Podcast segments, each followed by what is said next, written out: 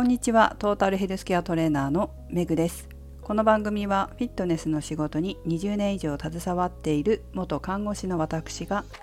独自の視点で健康やダイエットに関する情報を解説し配信する番組です。本日のテーマは最先端のエビデンスダイエットに効果的な運動は週何回かをお送りします。今回このテーマを選んだのは以前も少し話したんですが今健康運動指導士という資格更新のために動画で勉強をしているんです。でその中でこれいいな面白いなと思ったものをピックアップして配信でも話しているんですがまた最近見た動画の中にあこれいいなというものがあったので、えお話ししようかなと思っています。でこの配信に先駆けて昨日かなアメブロの方にはアップしていたんですがちょっとあんまり時間もなかったので本当にこう専門用語をたくさん書いてアップしたので分かりにくいところもあったかもしれません今回この放送ではもう少し分かりやすく話をしていこうかなと思っています合わせてブログとご覧になるともしかしたらよりわかるかもしれませんので興味があればブログの方も覗いてみてください。ということで、まあ、今日のテーマ最先端のエビデンスで、まあ、最先端のエビデンスを用いてダイエットに効果的な運動が週何回なのかということを話していくということなんですけれどこの話をしようかなと思った元になった動画で話してくださった先生はまあ結構世間でも有名なヒットというトレーニングがありますよね。でヒットはもともとヒットとして生まれたのではなくて前にも実はこの放送で結構前ですけど田畑式トレーニングの話をしたことがあるんですが、えーと立命館大学の田畑先生が開発した田畑式トレーニングをなんか改良したのがヒットみたいで正式なものは田畑式トレーニングっていうんですね。で今回の動画もこの田畑先生がお話ししてくださっている内容になっています。で先生曰くこれらの最先端の分子生物学的研究成果は健康運動の専門家として羽ばたく皆様が最新の科学的指導を行うための科学的エビデンスとなりますというふうに話された内容なんです。じゃあ実際に週何回が効果的なのかダイエットに効果的なのかというと結論は週3回になります。でなぜ週3回なのかという話をこれからしていきますね。この週3回の運動が効果的だというエビデンスこのエビデンスを担う物質がありますそれが PGC1α というものですこれは専門用語で言うと転写活性化補助因子と言います遺伝子の転写に関する遺伝子ってこうあの DNA から RNA に転写情報が転写されるんですけどそこのことをやってる物質だっていうことですね。でタンパク質になります。この BGC1α というタンパク質は働きがたくさんあるんですがまずはさっき言ったような遺伝子の転写。でこの転写を抑制するという働きです。それから毛細血管の新生を促進する。つまり毛細血管が新しく生まれるのを促進するということですね。さらに骨格筋つまり筋肉での脂肪酸利用率のアップ。つまりこれは筋肉で脂肪がたくさん使われるようにするっていうことですそしてさらにミトコンドリアの合成を促進するという働きもあります。ミトコンドリアはどんな働きをしているかご存知ですか？私たちの体がこうやって動くのはミトコンドリアでエネルギーが生成されるからです。じゃあ何から生成されるかまあ車で言えばガソリンですよね。このガソリンの役割をしているのは何でしょう？そうですね。糖質、脂質、タンパク質ですね。ミトコンドリアではこういった原料をもとに体のエネルギーを作っています。ミトコンドリアの合成を促進するということですからミトコンドリアを増やすというわけですよね。では皆さんに質問です。ミトコンドリアが多い人と少ない人と少ない人多い人っていう表現がちょっと適切かどうか医療的に医学的に適切かどうかわからないですけれどもまあ数が多い人少ない人どっちが痩せやすいと思いますか？太りにくいと思いますか？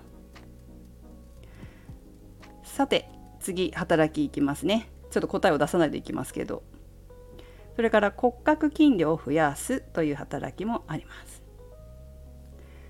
このような働きを持つ PGC1α これが週3回の運動が効果的だというエビデンスを担う物質です。皆さんこんな話を聞いたことないですか？運動すると筋肉からダイエットや健康に良い物質が出るとか運動後の体の中は体に変化があって健康やダイエットに良い影響を与えてくれるみたいなことって聞いたことあると思うんですよ。ただですねじゃあその体の反応が一体どのぐらいまで持つのかっていうことって考えたことありますか？運動終了後の変化っていうのはすぐに元に戻ってしまうっていうことがほとんどなんですってでもこの PGC1α はたった一瞬のこの運動刺激を長い間覚えていることができるんだそうです。そしてこの PGC1α は運動直後に増加します。で運動した後すぐに増加してその量自体も半日から1日間高い値を維持することができるんだそうです。そしてですね週3回の頻度でトレーニングを行うとこの PGC1α はずっと高い状態を保つことができて筋肉のミトコンドリアの合成が常に促進されていくというふうに言われています。そうすると持久力、うんと、ミトコンドリアというのは有酸素性運動の時にもよく使われるんですね。有酸素運動というのは脂肪を使います。でそのミトコンドリアがたくさん増えることで持久力も増加する。でそれをよくよく考えてみると脂肪をたくさん使うわけですからダイエットにも効果的だということですね。週1回じゃダメなのかというと週1回の運動だと運動終了後の翌々日翌々日には PGC1α の量は元に戻ってしまうと週2日でもまあ一旦元に戻りますよね。だからずっとこう常に維持しているためにはこの PGC1α の量をずっと維持して高い状態を保つためには週3回がいいと。そうすると筋肉のミトコンドリアの合成が常に促進された状態にある。つまりダイエットや健康維持増進に役立つ。ということになります。そしてですねもう一つ面白いなと思ったことがあったんですけど PGC1α はまあ、運動のトレーニング運動とかトレーニングによって直後に増加しますけど増加するとまるでオーケストラの指揮者がタクトを振り下ろした時にオーケストラの団員全員が同時にそれぞれ楽器を弾き始めるように多くの他のタンパク質も増加するということが観察されてるんだそうです。そんな感じで、えー、指揮者みたいな役割もしてるんだそうです